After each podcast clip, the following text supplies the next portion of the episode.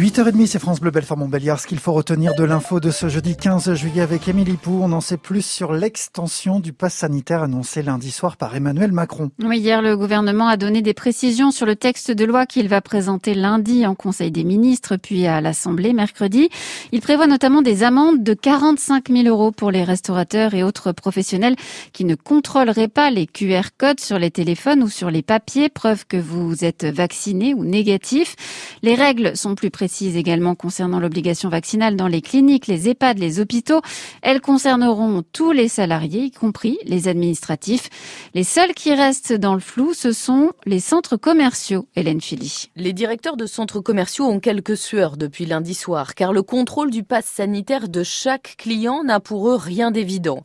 Beaucoup ont déjà installé des capteurs à l'entrée de leur magasin pour gérer le flux, mais cela ne suffira pas pour le pass sanitaire. Il faut du personnel et du temps pour vérifier certificat de vaccination ou test PCR avec pièce d'identité pour chaque personne à l'entrée.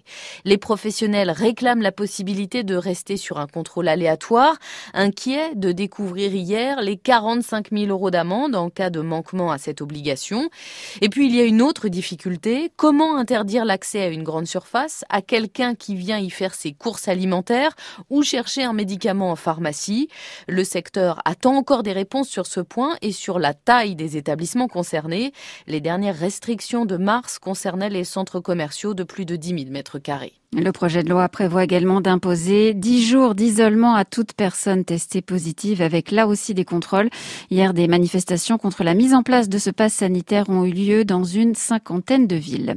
Elle ne veut plus de voitures à essence ou à diesel d'ici 2035. La Commission européenne a dévoilé hier son grand plan pour le climat pour réduire de plus de moitié les émissions de gaz à effet de serre avec une hausse également des taxes sur le fioul domestique et la mise en place de bornes électriques tous les 60 kilomètres sur les grands axes.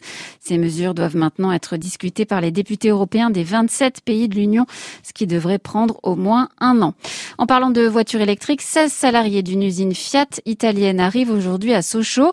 Une solidarité au sein du groupe Stellantis face à la crise des semi-conducteurs.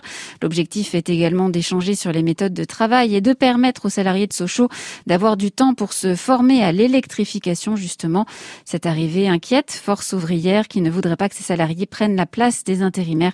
C'est à lire sur francebleu.fr Belfort-Montbéliard. Sur le Tour de France, rien n'arrête Tadej Pogacar. Vainqueur encore hier de l'étape, plus rien ne semble l'empêcher de gagner le Tour dimanche sur les Champs-Élysées.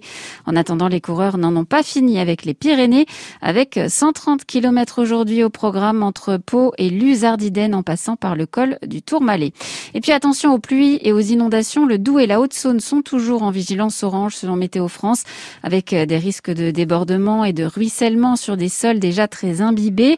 Tous les cours d'eau sont en crue, la Loue, la Lan, la Savoureuse, le Doubs. Des petits ruisseaux sont la cause d'inondations de caves et de sous-sols déjà dans le secteur de Lure.